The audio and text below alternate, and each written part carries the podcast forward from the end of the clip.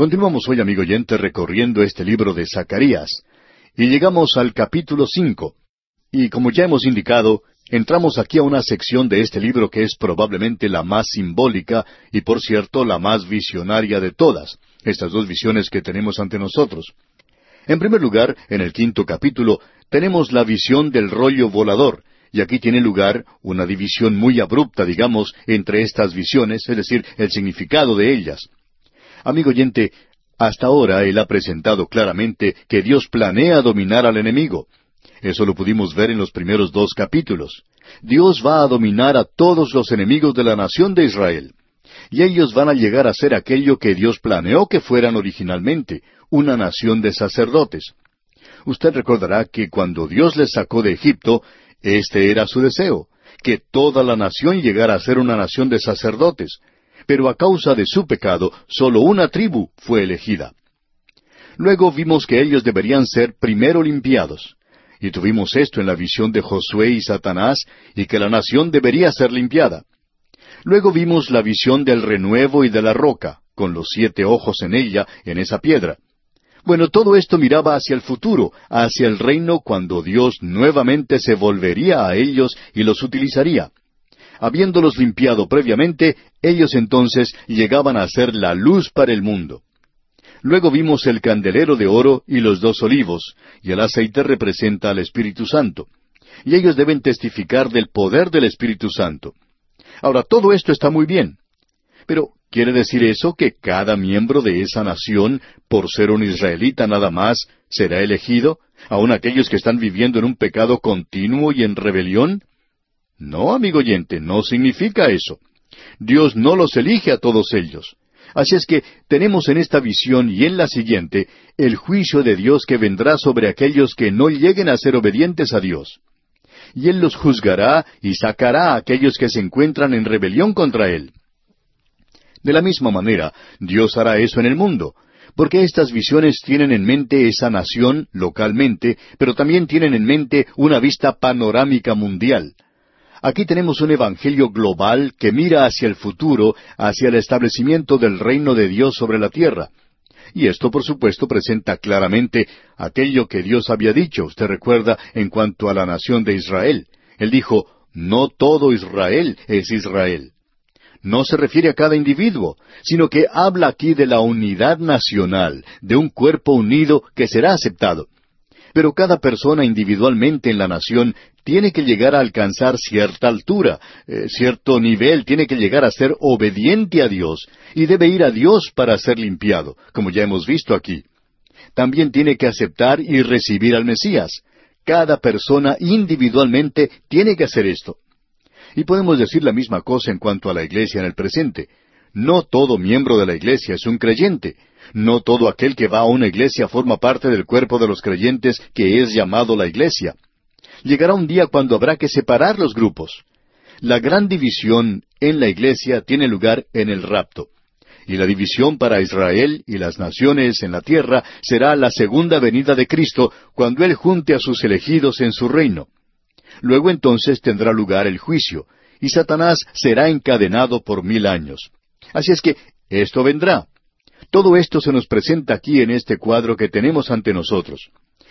Y esto es para dar ánimo a esta gente aquí, porque tenía una aplicación muy directa para ellos como la tiene para el día de hoy. Ahora, con esto en mente, leamos los primeros dos versículos de este capítulo cinco de Zacarías y parte del versículo tres también. De nuevo alcé mis ojos y miré, y he aquí un rollo que volaba. Y me dijo, ¿qué ves? Y respondí, veo un rollo que vuela de veinte codos de largo y diez codos de ancho. Entonces me dijo, esta es la maldición. Ahora nos apresuramos a decir que esta palabra maldición aquí significa juicio. Sigamos. Entonces me dijo, esta es la maldición que sale sobre la faz de toda la tierra, porque todo aquel que hurta, como está de un lado del rollo, será destruido. Y todo aquel que jura falsamente, como está del otro lado del rollo, será destruido. Yo la he hecho salir, dice Jehová de los ejércitos, y vendrá a la casa del ladrón y a la casa del que jura falsamente en mi nombre, y permanecerá en medio de su casa y la consumirá con sus maderas y sus piedras. Ahora esta es la visión del rollo volador. Y lo primero que debemos establecer es que este rollo representa la palabra de Dios. Habla de la palabra de Dios.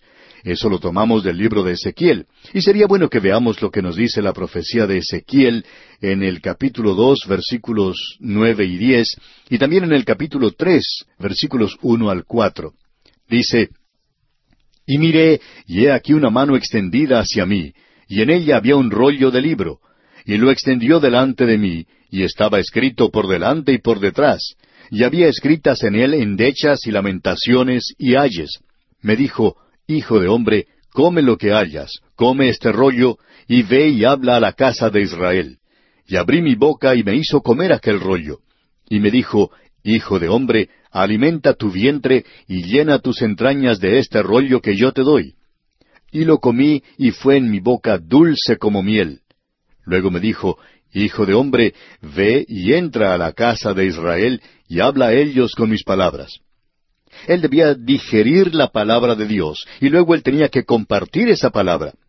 Y amigo oyente, ese es un cuadro tremendo para los predicadores. Nosotros deberíamos comer prácticamente la palabra de Dios. Deberíamos digerir la palabra de Dios. Debería ser en nuestras bocas dulce como la miel. Es algo que es un deleite compartir, y eso fue lo que se le dijo a Ezequiel que hiciera. Ahora, aquí en Zacarías tenemos este rollo volador. Esto es algo muy interesante y creemos que probablemente es necesario enfatizar esto.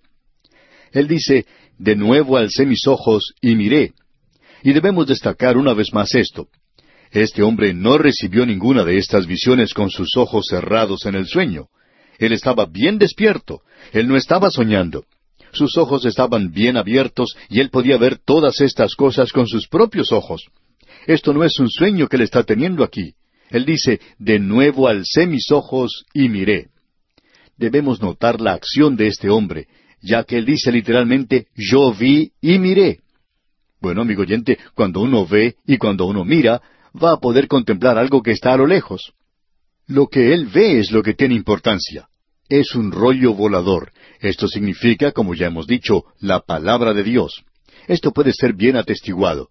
Ha habido muchas diferencias de opiniones y muchas interpretaciones en cuanto a esto, pero la interpretación más sólida que nos ha llegado a través de los siglos ha sido de que esta es la palabra de Dios en general, y que son los diez mandamientos en particular.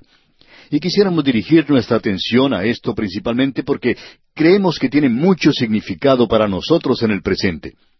En el versículo dos de este capítulo cinco de Zacarías leemos, Y me dijo, ¿qué ves? Y respondí, Veo un rollo que vuela, de veinte codos de largo y diez codos de ancho. Esto significa que era de un gran tamaño. En realidad esto era un poco más grande que un rollo de aquella época un rollo de papiro, o podría haber sido uno de cuero o uno de pergamino. Y uno podía tomar entonces un rollo que tenía unos tres metros de ancho por unos diez metros de largo. Y en él se podía escribir todo el libro de Génesis o se podía escribir todo el libro de Isaías. Uno de estos libros se podía escribir en un rollo de esa clase.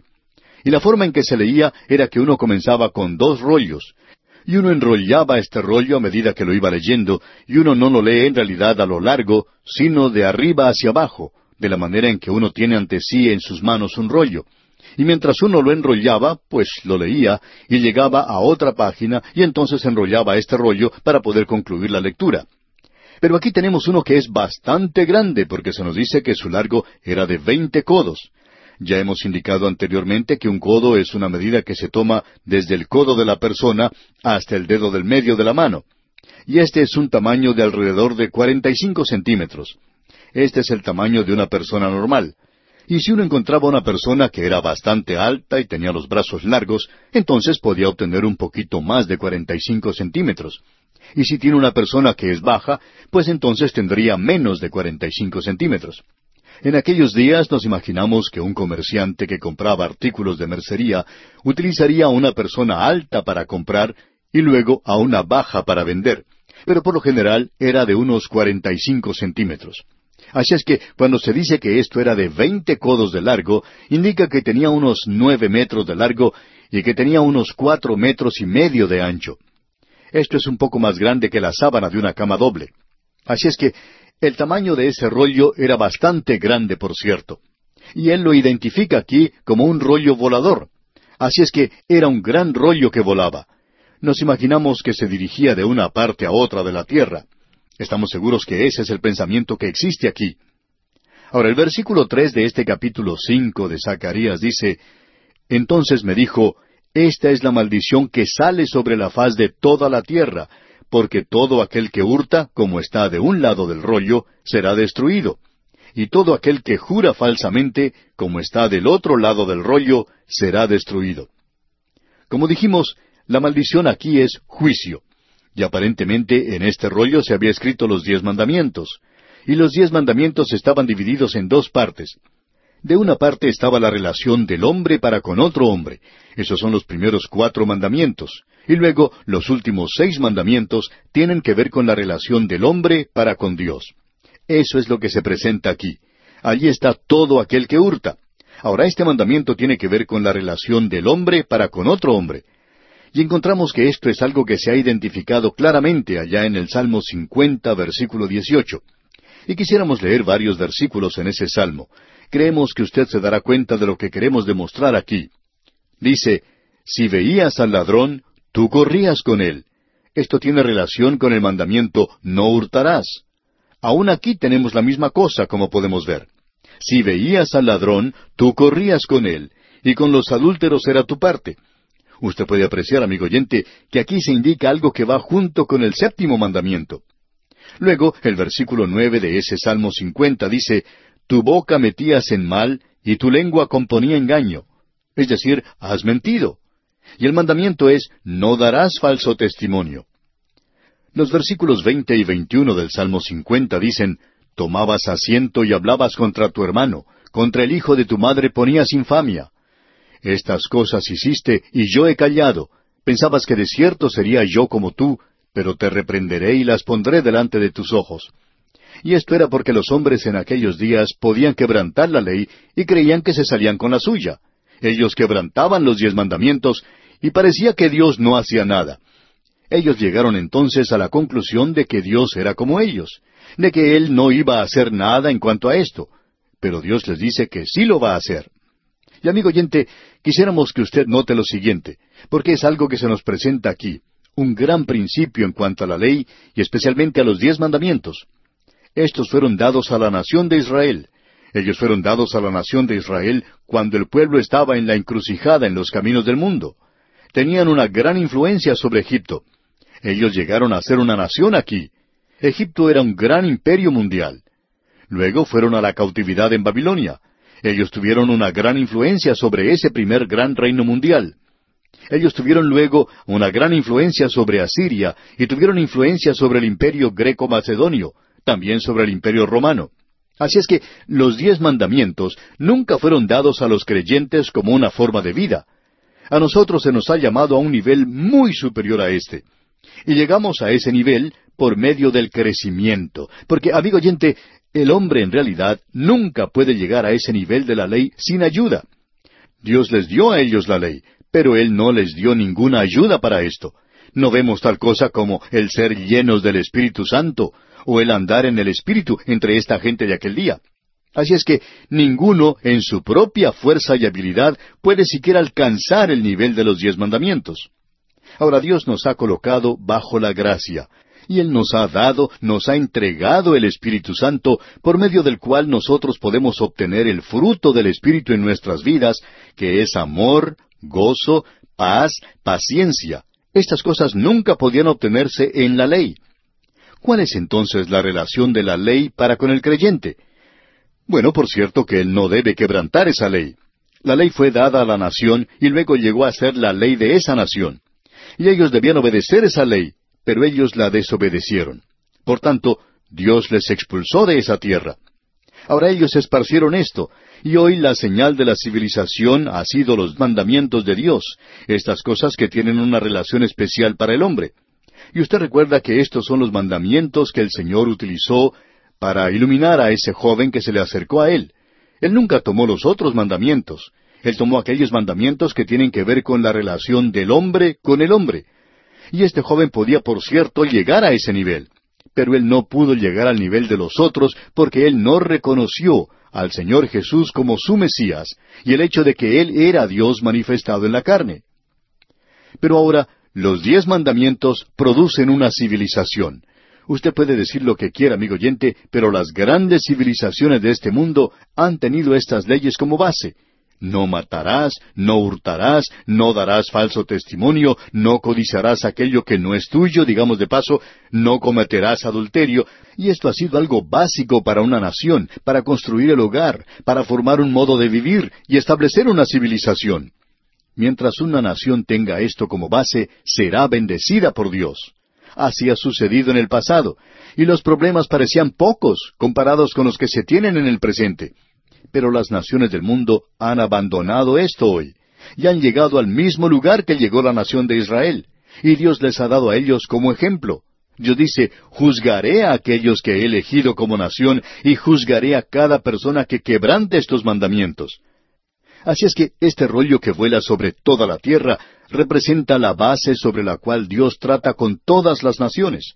Y lo interesante es que es muy difícil encontrar que algo ande mal con esto.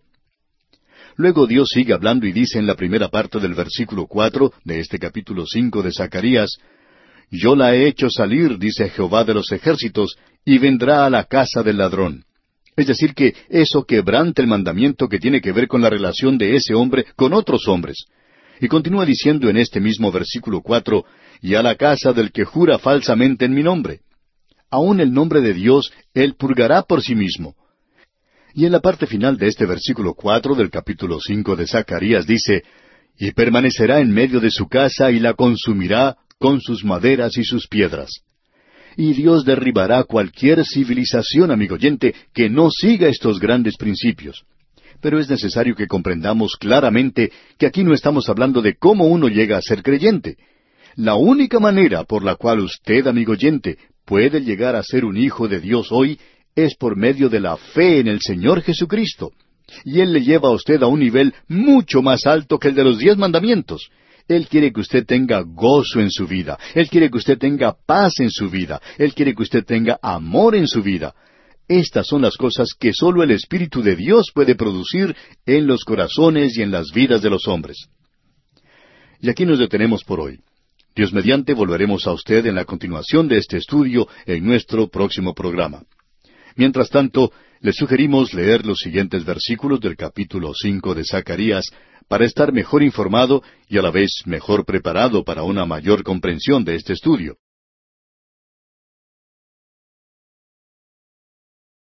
Continuamos hoy, amigo oyente, nuestro recorrido por el libro de Zacarías. Y llegamos hoy a la segunda visión que se menciona en este capítulo cinco. Esta es en realidad la visión número nueve. Y estamos llegando ya al final de las visiones que tuvo este profeta. Como dijimos en nuestro programa anterior, en la primera parte del capítulo cinco tenemos la visión del rollo volador. Y en la segunda parte de este capítulo tenemos a esta mujer y el Efa. Y estas dos visiones son las más simbólicas que tenemos en todas las visiones del profeta Zacarías. Estas también tienen mucho significado. Estas dos visiones presentan un cambio, podríamos decir, casi una media vuelta de lo que se había estado presentando, por lo menos un cambio de noventa grados. Y en lugar de presentar una palabra de aliento, ahora se presenta una palabra de juicio, y vimos eso ya en la oportunidad anterior cuando consideramos el rollo volador. Ahora supongamos, amigo oyente, que le cuente hoy que anoche yo vi que un cohete procedente del espacio caía en el patio de mi casa y que de la cápsula espacial salieron dos hombrecitos verdes y conversaron conmigo. ¿Me creería eso? Bueno, si no me cree, entonces no se lo voy a contar. Pero hay personas inteligentes hoy, así como también personas que no son muy inteligentes, que creen en realidad en la existencia de platos voladores. Algunos hasta han dicho que los han visto y esta gente hasta ha visto personas dentro de estos platos voladores. En algunos países hasta se está realizando investigaciones serias sobre esto y ya se ha dedicado varios años a este estudio. Y existen dos grupos. Uno, formado por personas que dicen, yo creo sincera y vociferadamente que existen los platillos voladores. Hay otros que dudan y que niegan esto también vociferadamente. El autor de estos estudios bíblicos, el doctor J. Vernon McGee, fue invitado en cierta ocasión a ir a una zona cercana a la localidad donde él residía, donde había una gran roca en un valle, en una zona desértica, y allí se decía que era el lugar donde bajaban los platillos voladores. A él se le invitó a un viaje en uno de estos platillos voladores, pero él decía que no fue por dos razones. La primera era porque no estaba seguro que existieran platillos voladores en ese lugar, y demostró mucho escepticismo. Y la otra era que él tenía temor de que si llegaba a ese lugar y le colocaban en un platillo volador, lo sacarían de aquí y no lo traerían de regreso, ya que no le darían un pasaje de ida y vuelta. Así es que no fue a ese lugar. Y él expresó en varias ocasiones su escepticismo y hasta cinismo en cuanto a todo este asunto.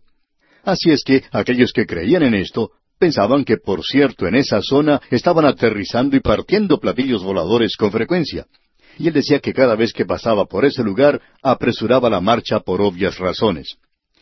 Ahora, amigo oyente, debemos decir que Zacarías tampoco creía en platillos voladores, pero él vio dos de ellos en sus visiones.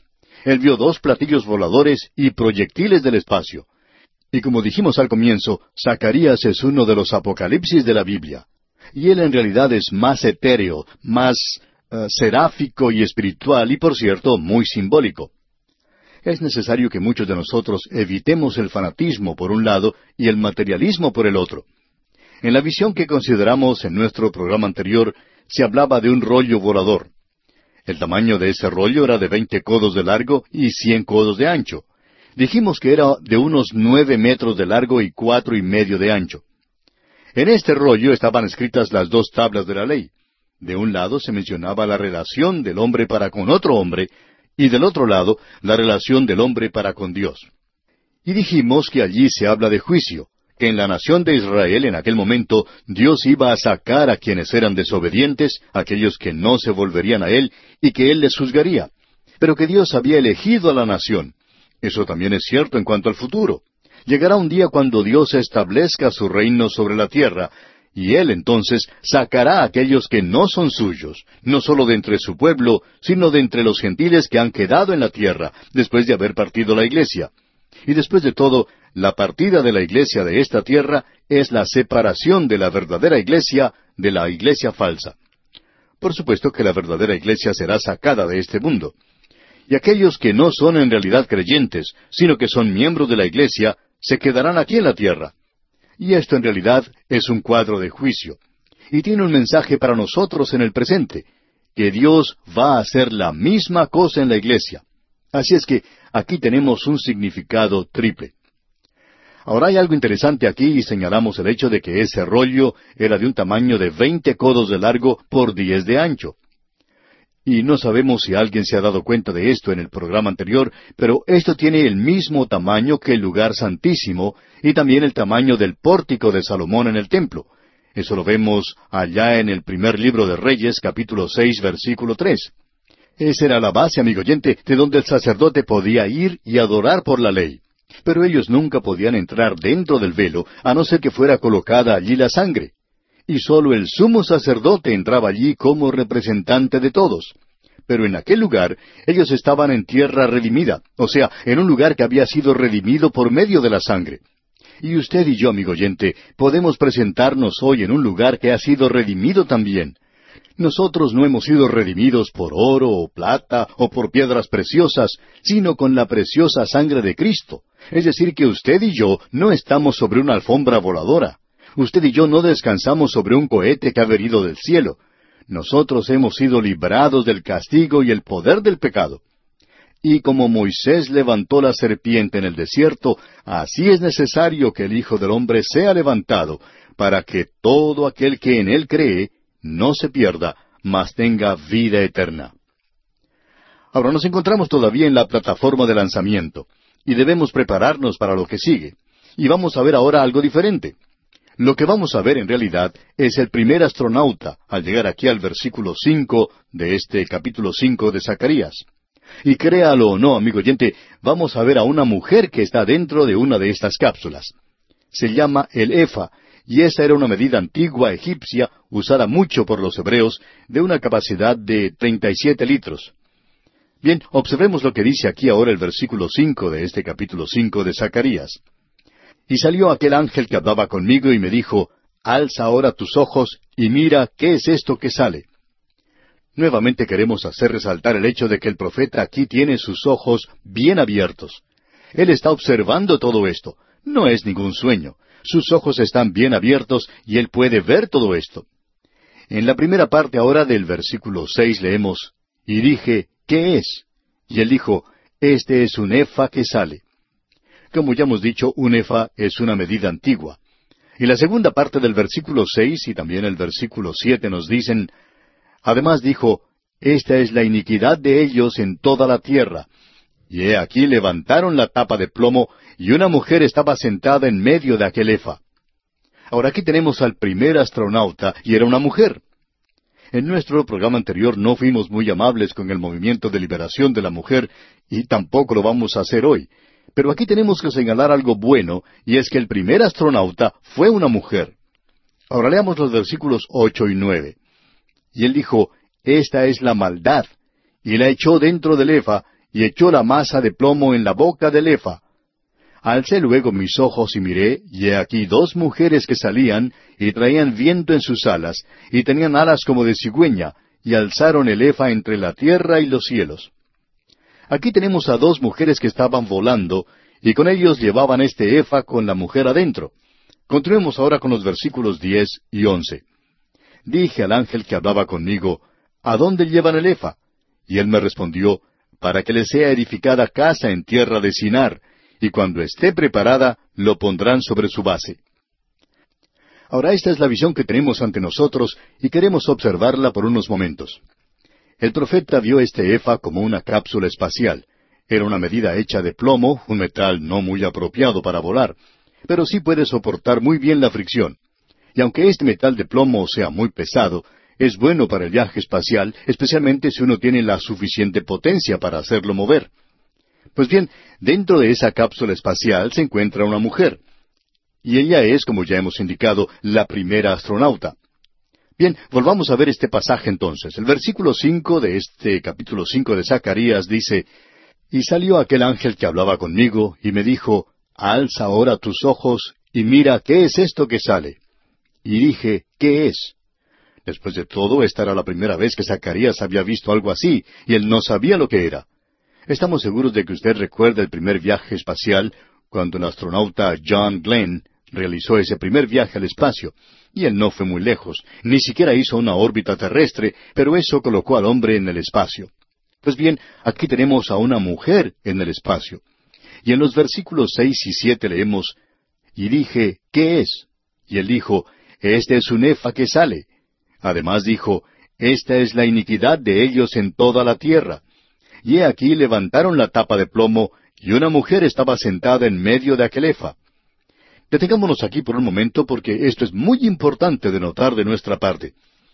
Lo que tenemos aquí en realidad es la continuación del juicio sobre el pecado y la iniquidad de esta gente.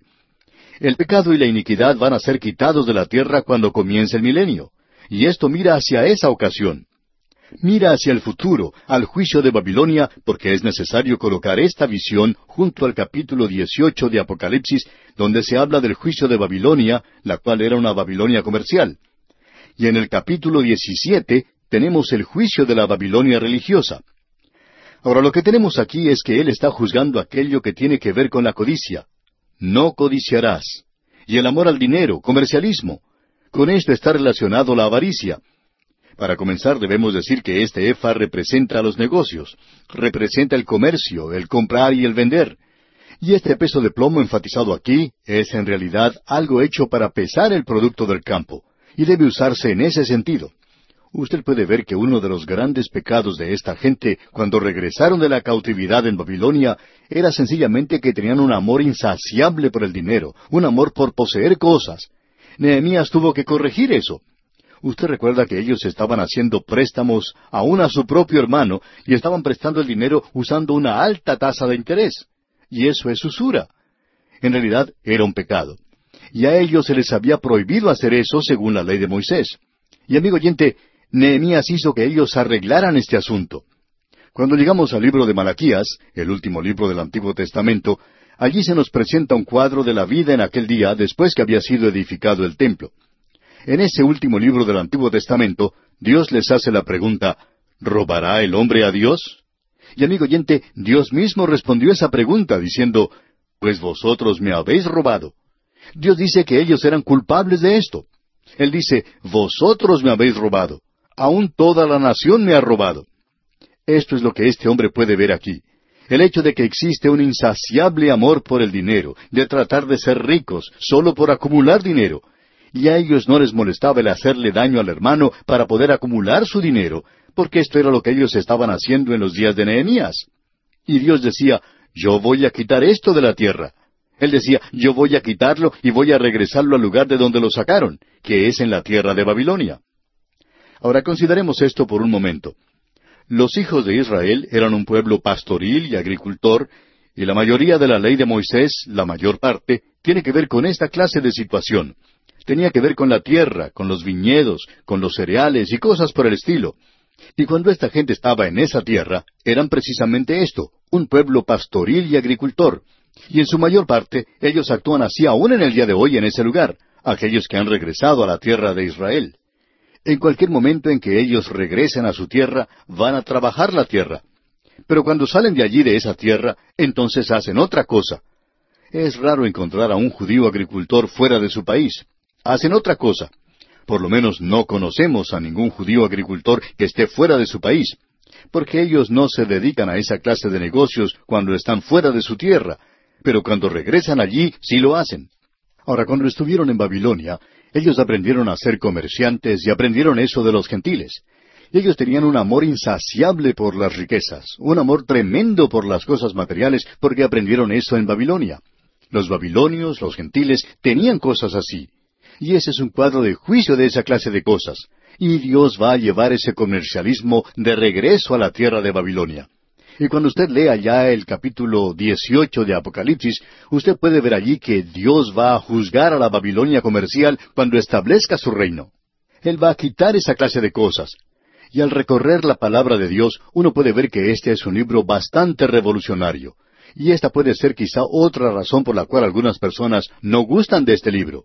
Y es interesante que esta gente dice que Juan Calvino sacó al capitalismo de la Biblia. Creemos que lo hizo, pero debemos decir esto, que uno puede obtener más del lado del pobre que del lado del rico. Y ya hemos señalado esto, pues se menciona una y otra vez.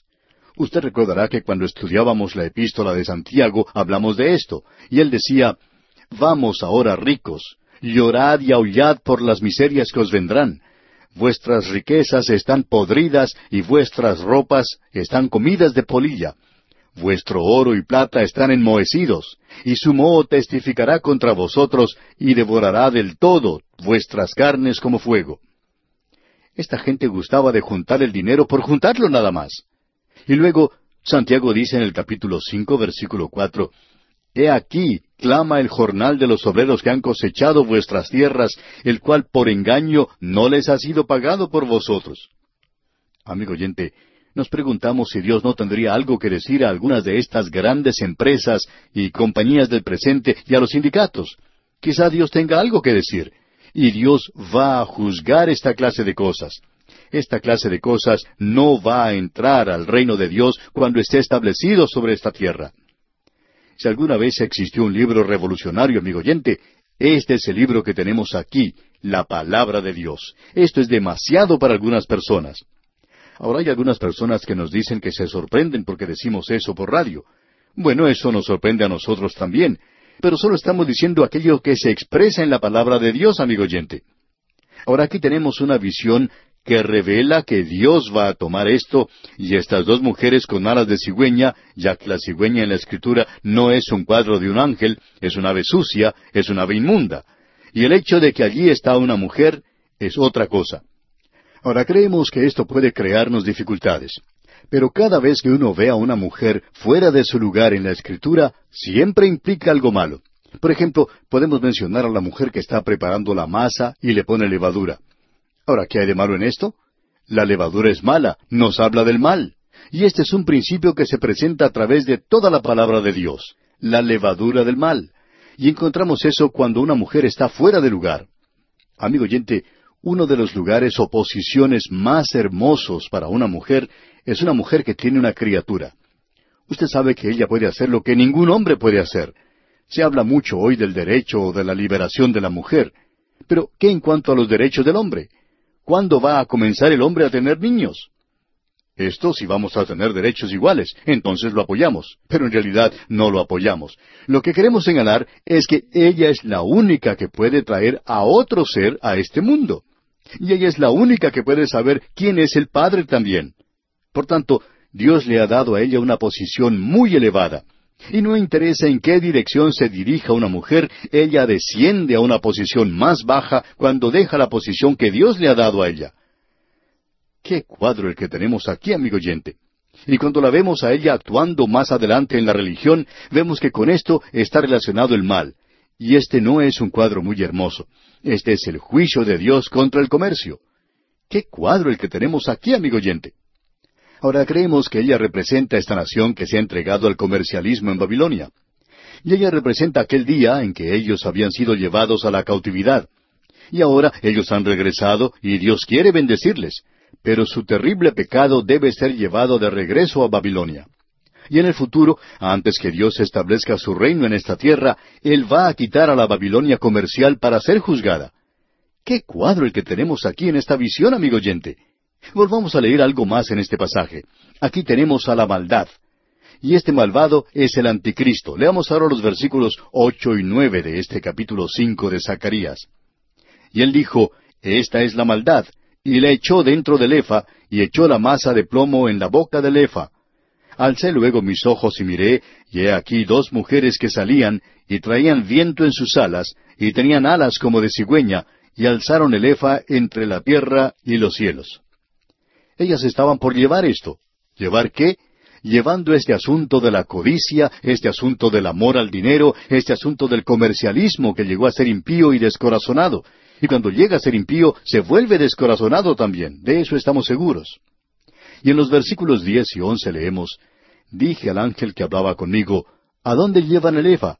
Y él me respondió, Para que le sea edificada casa en tierra de Sinar, y cuando esté preparada, lo pondrán sobre su base. Lo pondrán sobre su base, dice aquí. Es decir, que la llevan al lugar de donde vino. Y esto es lo que Dios va a juzgar. Ahora, ¿está Dios en la bolsa de valores? ¿Está Dios en los grandes negocios? ¿Está Dios hoy en los sindicatos? Por supuesto que no lo está, amigo oyente. Cualquier persona inteligente sabe que Dios ha abandonado el mundo de la farándula también. Dios no está allí. Pero Dios les va a juzgar. Dios va a quitar estas cosas de la tierra algún día. ¿Qué esperanza es esta? Una gloriosa esperanza al vivir nosotros en esta presente edad maligna. Bien, amigo oyente, vamos a detenernos aquí por hoy. Dios mediante, en nuestro próximo programa vamos a entrar a considerar el capítulo seis de Zacarías. Continuamos hoy, amigo oyente, nuestro viaje por este libro de Zacarías, y llegamos hoy al capítulo seis. Pero antes de entrar a estudiar lo que se nos presenta aquí, no quisiéramos dejar el capítulo cinco sin aclarar algo expresado allí. Pensamos que hay algunos que han llegado a la conclusión de que somos chauvinistas, de que hemos sido bastante duros con el sexo femenino en algunas de nuestras transmisiones recientes. Bueno, en realidad no era esa nuestra intención. Pero vimos en nuestro programa anterior a esta mujer que volaba dentro de un EFA y ella es en realidad la primera astronauta. Así es que la primera persona que voló por el espacio fue una mujer. Ella se encontraba dentro de este EFA el efa llevado por dos mujeres que tenían alas como de cigüeña, y la cigüeña es un ave inmunda. Eso en sí sugiere bastante. Y están llevando el efa a la tierra de Sinar. Ahora, Sinar es Babilonia. Y estas tres mujeres aquí representan un principio de maldad. Dijimos que representa esto porque el efa y el peso del plomo que había allí representa los grandes negocios.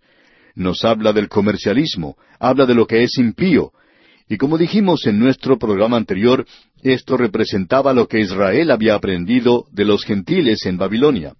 Este era un pueblo pastoril, agricultor, y eso sucede aún hoy, cuando regresan a su tierra. Pero cuando salen de esa tierra, entonces se dedican a los negocios. Usted se ha dado cuenta que siempre están dedicados a sus negocios. Y este es un cuadro del juicio de Dios sobre su pueblo. Y esta mujer dentro del Efa simboliza aquello que está fuera de lugar, religiosa y espiritualmente. Y eso es cierto a través de toda la palabra de Dios. En el Evangelio según San Mateo capítulo 13 versículo 33, tenemos a una mujer que tomó levadura y la escondió en tres medidas de harina hasta que todo fue leudado. Ahora es interesante notar que la mujer ha estado mezclada como la fundadora o líder de la mayoría de los cultos y las sectas del día de hoy. Y luego tenemos el mensaje que el Señor Jesús le dio a la iglesia de Tiatira, allá en Apocalipsis capítulo dos, versículo veinte donde él quería que se expulsara a esa mujer Jezabel porque se le había permitido que ella enseñara. Ella estaba fuera de lugar, como podemos apreciar. Luego, en el capítulo 17 de Apocalipsis, se presenta a la ramera sentada sobre una bestia escarlata, y esa ramera no representa a la iglesia, la iglesia del Señor Jesucristo, la cual es su cuerpo, sino que representa a la religión organizada que quedará aquí sobre la tierra después que la iglesia, la verdadera iglesia, haya sido sacada y creemos que aún seguirá siendo iglesia. Y esa escritura es la más terrible que encontramos en la palabra de Dios. Así es que lo que tenemos aquí es un cuadro que representa un sistema, y ese sistema tiene que ver con el comercialismo que es impío, los grandes negocios que adoran al dinero en lugar de adorar al Dios Todopoderoso. En algunos países el dinero ha perdido ya el valor que tenía antes, ya que la inflación del día presente hace que se reduzca el valor adquisitivo del dinero. Pero aún así, los hombres adoran el dinero. Pues bien, todo esto representa este sistema impío. Ahora alguien quizá nos diga que hemos incluido en nuestras notas que esto es idolatría. Bueno, ¿no es la codicia idolatría? Así es como se describe hoy. El apóstol Pablo dice que la codicia es idolatría. Y los hijos de Israel ya no adoraban a estos ídolos hechos de mano cuando llegaron a Babilonia, sino que transfirieron este servicio al comercialismo, al hacer dinero y al negocio. Y Dios va a quitar eso de ellos, porque ellos deben ser sacerdotes durante el milenio que viene en el futuro. Ahora este es un sistema impío y se originó fuera del jardín del Edén. Es algo impío. No es racial de ninguna manera, ya que no es limitado a una sola raza. Esto es cierto en todas las razas. Y quisiéramos presentar aquí la descripción de este sistema que da el doctor Unger sobre este libro de Zacarías. Él dice, este sistema comprende toda la masa no regenerada de la humanidad. En más de treinta pasajes importantes del Nuevo Testamento se presenta una revelación completa del sistema mundial satánico, alejado, apartado de Dios, hostil hacia Cristo y organizado como un sistema o federación bajo Satanás, y a Satanás se lo revela como quien dirige todo. Hasta aquí la declaración del Dr. Unger. Y uno puede encontrar esto en varios pasajes de las Escrituras. En el Evangelio según San Juan, capítulo 12, versículo 31. En Apocalipsis, capítulo 2, versículo 13. Y estos son nada más que dos de ellos. El sistema se revela como algo completamente malo según la evaluación de Dios. Dios lo llama algo total y completamente malo. Y permítanos compartir por lo menos un pasaje de las Escrituras, ya que hay varios en cuanto a esto.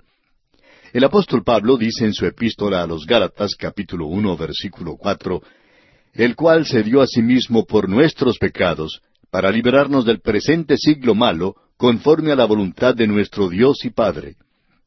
Bueno, este presente siglo malo, este sistema mundial es completamente malo, como lo indica la palabra de Dios. Otro pasaje similar lo encontramos en la carta del apóstol Pablo a los Colosenses, capítulo uno, versículo trece. Y eso demuestra ser algo limitado y temporal porque Dios lo va a juzgar. Ha sido condenado a destrucción cuando ocurra la segunda venida de Cristo. Y es caracterizado por el orgullo, la avaricia y la guerra. Y a esto queremos agregar otra palabra más, y esa es la codicia. Y es perpetuamente peligroso para el Hijo de Dios. Ahora Dios va a quitar eso porque Él quitará a la gente que no ha regresado a Él, porque esas naciones lo han hecho como naciones, pero aún así hay muchos individuos que no lo han hecho. Y Dios va a llevarlo a Babilonia para quitarlo. ¿Por qué? Porque en Apocalipsis capítulo 17 tenemos el juicio de la Babilonia religiosa, Allí tenemos la visión de la ramera, que fue la visión que tuvo Juan. Esa visión que según nuestro juicio es la más terrible de todas las que tenemos en toda la palabra de Dios. No hay nada más horrible que eso. Luego, en el capítulo 18 de Apocalipsis, tenemos el juicio de Dios de la Babilonia comercial, de los grandes negocios. Y esto es algo que llega a ser juzgado por el Dios Todopoderoso. Y eso es lo que tenemos aquí en estos cuadros tan terribles que se nos presentan. Esperamos, amigo oyente, que usted no nos acuse por haber adoptado esta interpretación, porque esto es algo que tenemos a través de toda la palabra de Dios. Es aquí donde vemos a esta mujer representando a los grandes negocios, a la codicia, a la idolatría, y todo eso tiene que ser quitado del pueblo de Dios, porque aquellos que se han entregado a esto serán quitados.